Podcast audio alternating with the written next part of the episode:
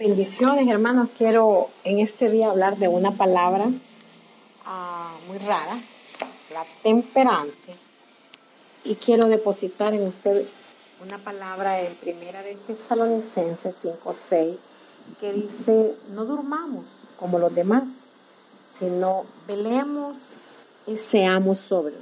Me impacta la palabra como los demás es que dice la palabra que nosotros no somos como los demás, nosotros somos real sacerdocio, nación santa, pueblo escogido, somos su especial tesoro, somos vasos de barro, o sea, usted y yo no nos parecemos a los demás. Como seres humanos hemos sido comprados con la sangre de Cristo Jesús y tenemos la responsabilidad moral de cuidar de nuestro cuerpo. Y la temperancia es un factor clave para cumplir esa responsabilidad.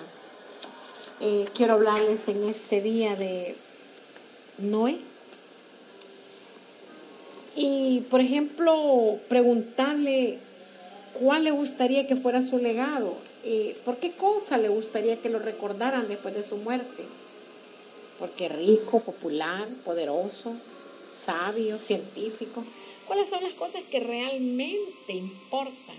En toda la Biblia encontramos personajes que dejaron legados, algunos muy buenos, algunos muy malos y con algunos una mezcla de bien y mal. Consideremos a Noé, probablemente recordado como el primer evangelista, aunque no tuvo mucho éxito, predicó durante 120 años y solamente pudo conseguir como conversos a su familia inmediata. El concepto que Dios tenía para Noé era muy positivo, en medio del mal, de la iniquidad, del mundo antes del diluvio, dice la palabra de Dios en Génesis 6, 8, Noé halló gracia ante los ojos de Jehová. Si usted lee todo el capítulo 6, encontrará cómo Dios amaba a Noé, dice, caminaba con Noé. Pero a pesar de aquella fidelidad y obediencia de Noé y de que hizo todo lo que Dios le pidió, hay un incidente feo que registra la Biblia para nosotros. Y es Génesis 9 del 20 al 27. Es una lección triste.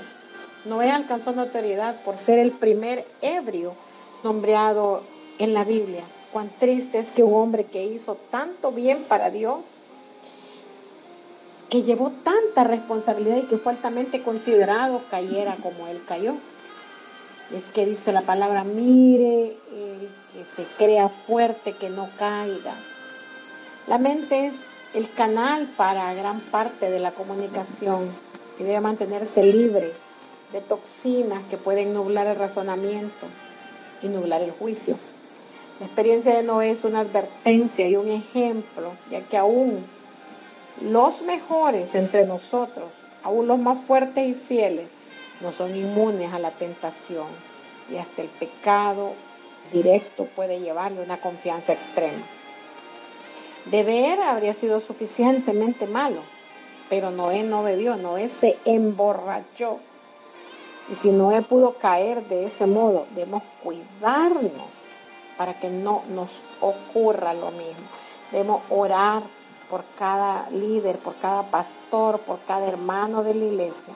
Debemos aprender a orar, a orar por nosotros mismos recomiendo que lea Génesis 6, 7, 8 y 9. Tremendo todo lo que pasó ahí. Le bendigo y acuérdese que debemos tener la responsabilidad de cuidado. Termino otra vez con el mismo versículo que empecé. No durmamos como los demás, sino velemos y seamos sobrios. Yo quiero decir que ningún pecado es más fuerte y más grande que la sangre de Cristo. Ningún pecado es más grande que la gracia de Dios. Dice la palabra de Dios, apártese de iniquidad y haga el bien, porque sin santidad nadie verá al Señor. Le bendigo, declaro el favor de Dios sobre su vida, declaro los cielos abiertos en el nombre de Jesús. Amén.